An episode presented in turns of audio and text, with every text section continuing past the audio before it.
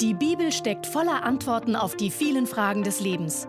Baylis Conley hat es selbst erlebt und erklärt dir das Wort Gottes verständlich und lebensnah. Das ist heute der letzte Teil der aktuellen Serie. Wir haben uns im Buch der Offenbarung Gründe angeschaut, warum wir hoffnungsvoll in die Zukunft blicken können. Selbst wenn es für uns persönlich oder für uns als Personenkreis oder Nation nicht gut läuft, sollten wir trotzdem Hoffnung für die Zukunft haben. Und in der Offenbarung haben wir einige Gründe gefunden, die uns Hoffnung geben können. Erstens, Jesus kommt bald zurück. Für jede prophetische Aussage in der Bibel über das erste Kommen Jesu gibt es acht prophetische Aussagen über sein zweites Kommen.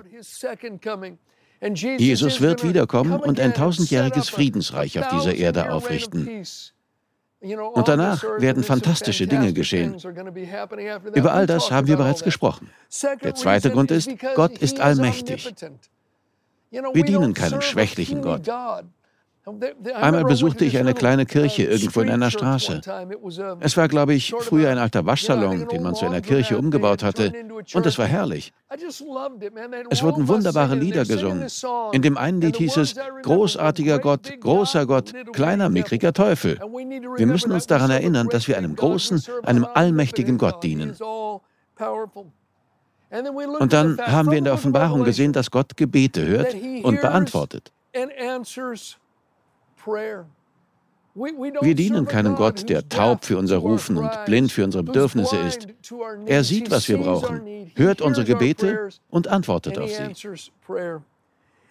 Und dann haben wir darüber nachgedacht, dass Gott uns die Ewigkeit gegeben hat. Ich nenne die Ewigkeit gern den großen Ausgleicher. Es gibt Menschen, die in diesem Leben viel für Gottes Reich gelitten haben. Doch kein Auge hat gesehen, kein Ohr hat gehört und kein Herz hat sich erdacht, was Gott für die Menschen vorbereitet hat, die ihn lieben.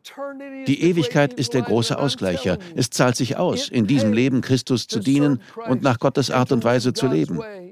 Wir müssen mit einer ewigen Perspektive leben. Dann haben wir Gottes Treue betrachtet. Die Offenbarung beschreibt Jesus auf einem weißen Pferd. Er wird der Treue und Wahrhaftige genannt.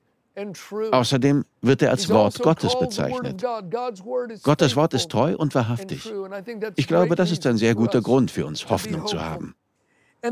Letztes Mal haben wir mit einem weiteren Punkt begonnen, den ich heute fortsetzen werde und der sehr wichtig ist. Wir sollten hoffnungsvoll in die Zukunft schauen, weil Gott unnachgiebig an uns arbeitet.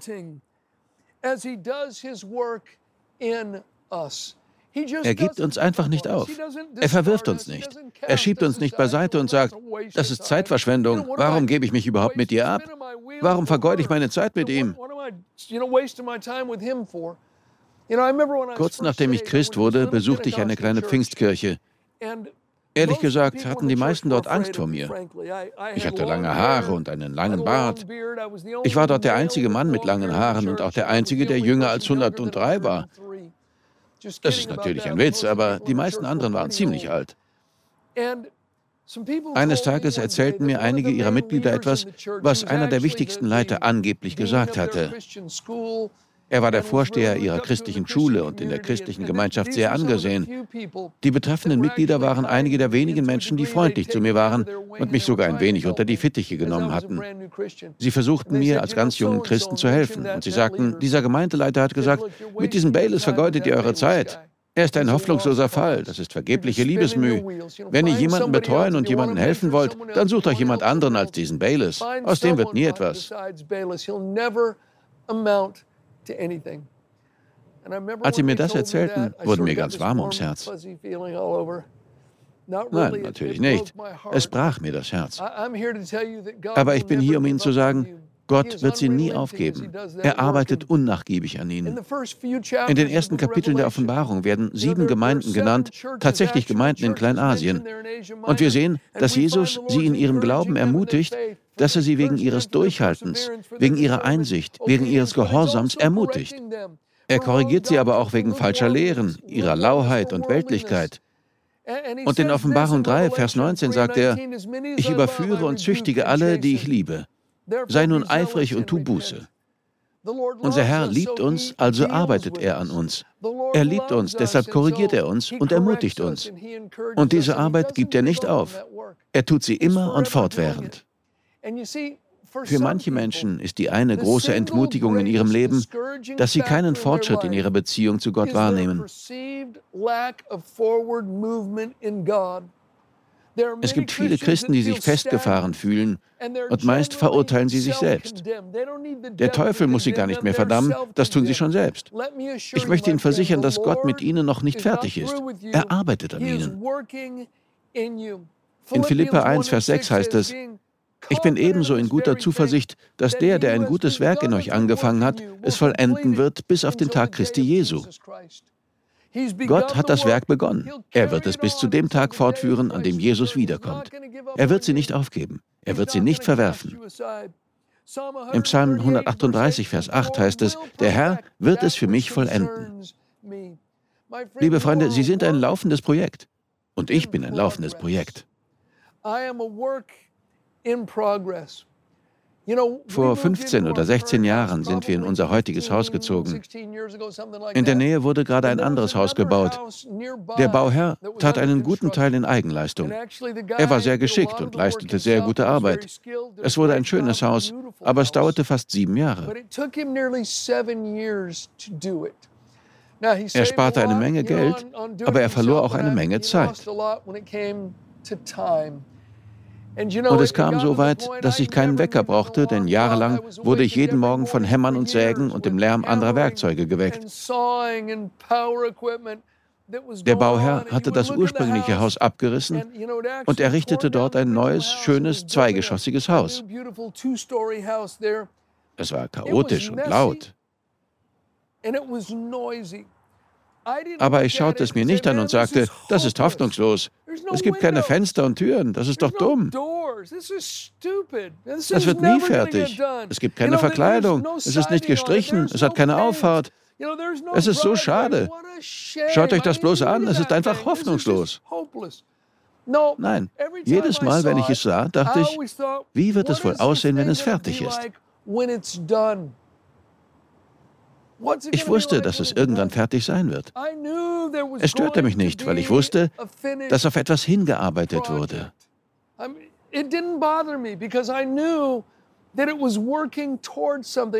Ich wusste, dass auf der Baustelle Arbeiten im Gange waren.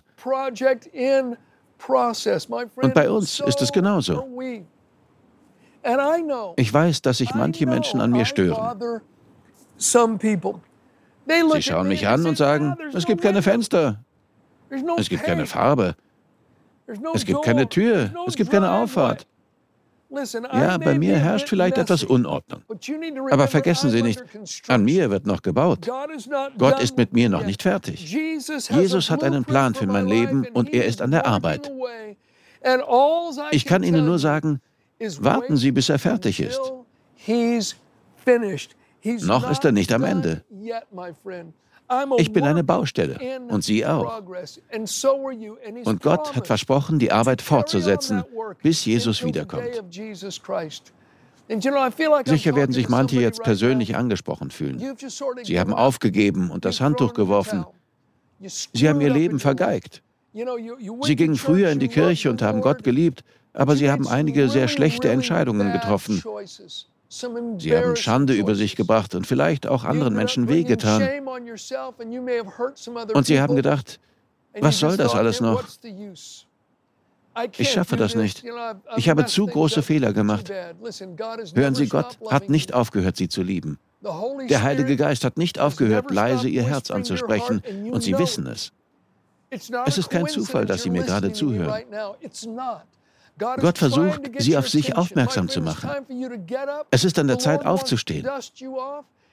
Gott will ihnen den Staub abklopfen und sagen, weiter geht's, ich habe die Arbeit an dir nie aufgegeben. Das gute Werk, das er in ihnen begonnen hat, wird er vollenden, bis Jesus wiederkommt. Er fördert ihren Charakter. Er hat Gaben in sie hineingelegt, die er entwickeln und herausholen will, sodass sie durch diese Gaben ein Segen für andere sein können. Sie sind kein Fehler, denn Gott macht keine Fehler. Er liebt sie und will sie gebrauchen. Er hat ein Ziel für ihr Leben. In Epheser 2, Vers 10 heißt es, denn wir sind sein Gebilde, in Christus Jesus geschaffen zu guten Werken, die Gott vorher bereitet hat, damit wir in ihnen wandeln sollen. Im Zusammenhang steht da vor Grundlegung der Welt. Gott hat Wege vorbereitet, auf denen wir gehen können. Er hat Werke für uns, für Sie und mich vorbereitet, die wir tun sollen. Ich stelle mir vor, dass sich in der Ewigkeit der Vergangenheit Gott der Vater, Gott der Sohn und Gott der Heilige Geist im Beratungszimmer zusammengesetzt und über sie gesprochen haben. Sie sagten, Sie werden einige schwierige Dinge durchmachen und fast aufgeben, aber wir werden dafür sorgen, dass Sie diese Sendung mit Bayless sehen werden. Und die werden wir gebrauchen, um zu Ihnen zu sprechen. Wir werden sie gebrauchen, um ihr Herz anzurühren und daran zu erinnern, dass wir sie immer noch lieben und noch immer etwas für sie zu tun haben. Gottes Gaben und Berufung sind unwiderruflich. Ganz gleich, in welchem Zustand wir uns befinden, wie weit wir abgedriftet sind, wir alle sind nur dafür verantwortlich, den nächsten Schritt zu gehen. Sie müssen nur sagen, Herr, was muss ich jetzt tun? Nicht, was muss ich morgen oder nächstes Jahr tun, sondern was ist heute mein nächster Schritt? Was kann ich jetzt tun? Und dann müssen Sie nur treu sein und genau das tun, und Gott wird Ihnen entgegenkommen. Er liebt Sie, und ich bete, dass Sie im Namen Jesu ermutigt werden.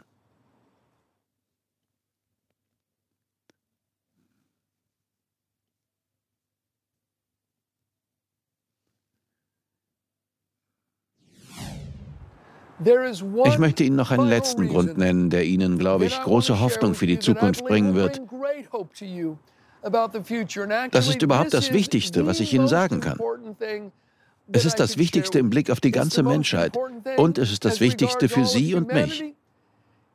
Nämlich, wir sollten Hoffnung für die Zukunft haben, weil Gott uns liebt. Because the Lord loves us. Gott liebt sie. Sie sind mehr von Gott geliebt, als sie überhaupt verstehen können, mehr als sie begreifen können. Sie sind von Gott geliebt. Hören Sie, was in Offenbarung 1, Verse 5 und 6 steht. Und von Jesus Christus, der der treue Zeuge ist, der Erstgeborene der Toten und der Fürst der Könige der Erde, dem, der uns liebt und uns von unseren Sünden erlöst hat durch sein Blut und uns gemacht hat zu einem Königtum, zu Priestern seinem Gott und Vater. Ihm sei die Herrlichkeit und die Macht von Ewigkeit zu Ewigkeit. Amen. Dem, der uns liebt und uns von unseren Sünden erlöst hat durch sein Blut. Und er hat uns zu Königen und Priestern gemacht für seinen Gott. Er hat uns geliebt und uns in seinem eigenen Blut reingewaschen. Er hat uns so sehr geliebt, dass er sein kostbares Blut am Kreuz von Golgatha vergossen hat, um uns zu erlösen. Er hat sie so sehr geliebt, dass er bereitwillig den römischen Peitschen seinen Rücken hinhielt. Er hat seine Hände und Füße denen gegeben, die Nägel hindurchschlugen. Er hat den Kopf denen hingehalten, die ihm eine Dornenkrone darauf drückten. Und er ließ sich am Kreuz zwischen Himmel und Erde aufhängen. Das Kreuz war nass von seinem Blut. Der Boden unter dem Kreuz war von seinem Blut getränkt.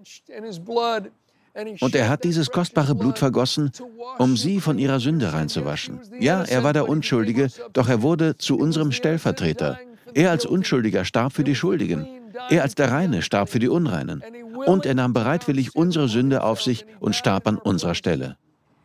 Und das heißt, darum hat er uns für Gott zu Königen und Priestern gemacht. König, das steht für Autorität. Er hat uns zu seinem Eigentum gemacht, zu einem Teil seiner Familie. Und er hat gesagt, mir ist alle Macht im Himmel und auf der Erde gegeben. Darum geht hin in meinem Namen. Treibt böse Geister aus. Legt Kranken die Hände auf und sie werden sich erholen. Predigt der ganzen Schöpfung das Evangelium. Er hat uns Autorität in seinem Namen gegeben. Er hat uns zu Königen, aber auch zu Priestern gemacht. Priester, da steht für Zugang.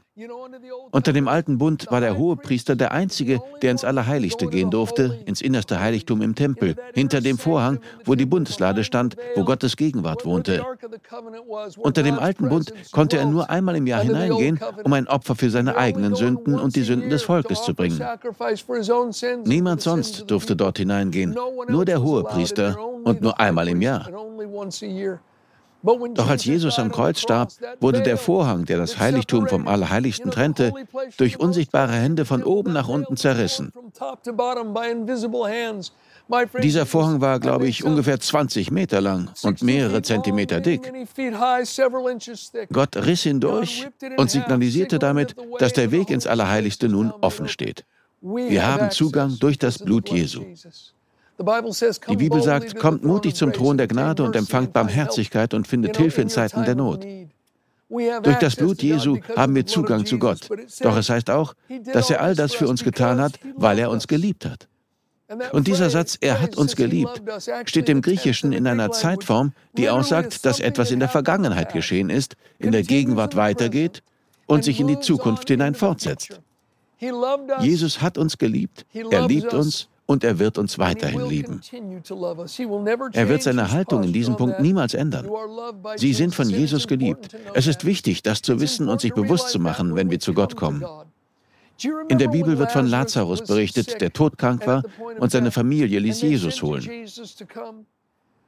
Maria, Martha und Lazarus waren Geschwister und sie alle gehörten irgendwie zu Jesus. Sie waren die Single-Gruppe des Neuen Testaments. Jesus verbrachte häufig Zeit mit ihnen. Aber als Lazarus krank war und die Familie Jesus holen ließ, sagten sie nicht, Herr, dein Freund, der dich liebt, ist krank, bitte komm.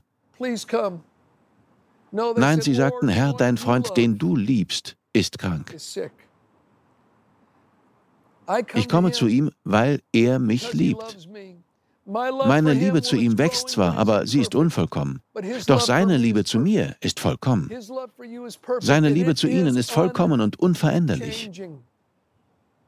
Und deshalb können wir großes Vertrauen haben, dass er uns helfen wird. Er ist ein guter Gott. Unser himmlischer Vater liebt uns. Und wenn wir als natürliche Eltern wissen, wie wir unseren Kindern gute Dinge geben können, wie viel mehr wird unser himmlischer Vater denen gute Dinge geben, die er liebt? Seinen Kindern.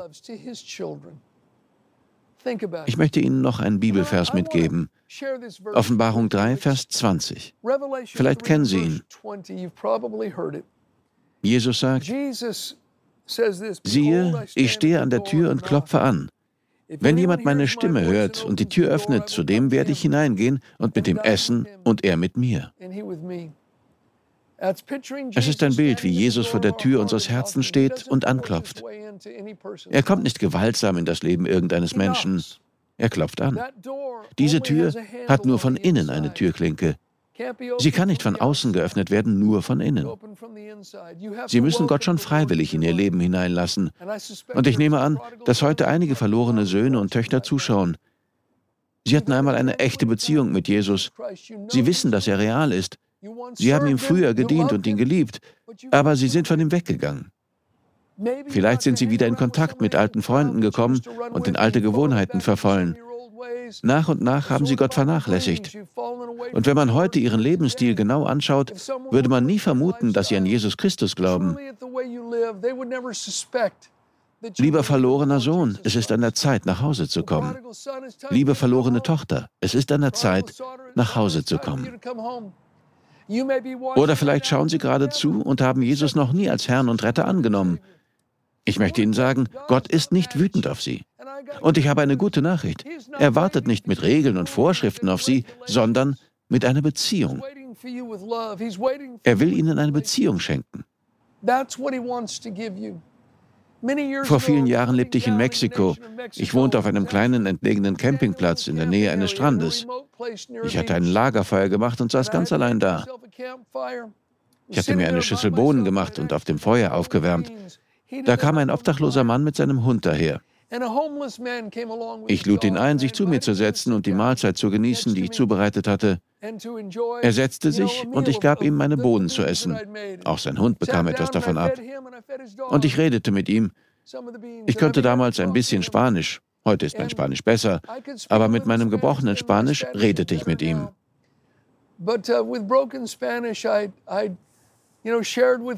Dann holte ich ein Traktat aus meinem Kleinbus, das ein Mann namens T.L. Osborne geschrieben hatte. Es hieß Religion oder Beziehung oder Errettung oder Beziehung oder so ähnlich. Jedenfalls handelte es von der Errettung und davon, ob es dabei um religiöse Rituale und Regeln geht oder um eine Beziehung mit Gott. Es war ein langes Traktat, doppelseitig und sehr klein gedruckt. Ich ließ den Mann sich ans Lagerfeuer setzen und las ihm das ganze Traktat auf Spanisch vor. Geht es um Religion, um Rituale oder um eine Beziehung? Als ich fertig war, legte ich das Traktat weg und dem Mann liefen Tränen übers Gesicht. Er sagte, wer auch immer das geschrieben hat, hatte großen Glauben an Gott. Ich sagte, Sie können Glauben an Gott haben und er wird Sie annehmen. Er fragte wirklich? Ich sagte, ja. Wollen Sie mit mir beten? Er willigte ein und ich leitete ihn in einem Gebet an und er vertraute dort an meinem Lagerfeuer Jesus sein Leben als seinen Herrn und Retter an. Ich möchte Sie jetzt ebenfalls in einem einfachen Gebet anleiten. Sie können nicht gut genug werden, um sich Gottes Gnade zu verdienen, denn sie ist genau das, Gnade. Sie ist ein freies Angebot, ein Geschenk. Die Errettung kann man sich nicht verdienen. Sie ist ein Geschenk, das man im Glauben annehmen muss. Gott steht in diesem Moment mit weit ausgebreiteten Armen vor ihnen. Er ist nicht böse auf sie. Es spielt keine Rolle, was sie getan haben oder wie schlecht sie gewesen sind. Sie sind von Gott geliebt. Und das kostbare Blut Jesu wird sie von jeder Sünde reinwaschen. Wenn Sie mit mir beten möchten, machen Sie Ihr Herz an den Worten fest. Sagen Sie die Worte zu Gott und ich glaube, dass er Ihnen begegnen wird. Und liebe Freunde, die Errettung wird durch Gottes Geist bewirkt. Gott drückt Ihnen keine endlose Liste von Dingen in die Hand, die Sie ab sofort nicht mehr tun dürfen. Er sagt nicht, jetzt musst du dieses und jenes Ritual einhalten. Nein, er wird sagen, Geh mit mir und sprich mit mir. Sei mein Kind, sei mein Sohn, meine Tochter. Ich werde dich meine Wege lehren. Gott wünscht sich eine Beziehung zu Ihnen. Möchten Sie mit mir beten? Sagen Sie die Worte einfach zu Gott und seien Sie aufrichtig. Es ist ganz gleich, ob Ihre Freunde neben Ihnen sitzen. In diesem Augenblick gibt es nichts Wichtiges in Ihrem Leben. Und wenn gerade eine ganze Familie zuschaut, beten Sie doch einfach alle mit. Sagen Sie einfach laut, Gott, ich glaube an deinen Sohn Jesus Christus. Ich glaube, dass er am Kreuz gestorben ist und dort alle meine Sünden weggenommen hat. Jesus, ich glaube, dass du an meiner Stelle gestorben bist. Ich glaube, dass ich durch dein Blut Vergebung erhalten und reingewaschen werden kann. Jesus, ich glaube, dass du von den Toten auferstanden bist. Und ich setze mein Vertrauen auf dich. Sei mein Herr und Retter. Alles, was ich bin und alles, was ich habe, lege ich jetzt in deine Hände. Ich vertraue dir mein Leben an. Von jetzt an gehöre ich ganz zu dir, Jesus, und du zu mir. Liebe Freunde, Sie sind von Gott geliebt. Wenn Sie eben mitgebetet haben, würden wir gern von Ihnen hören. Und suchen Sie sich eine Kirche, in der die Bibel gelehrt wird, eine, die Jesus liebt und Menschen für ihn gewinnen möchte. Schließen Sie sich einer solchen Kirche an und leben Sie für Jesus. Gott segne Sie. Wir danken dir fürs Zuhören. Weitere Predigten sowie eine tägliche Andacht von Baylis findest du kostenlos auf baylis-conley.de. Gott segne dich.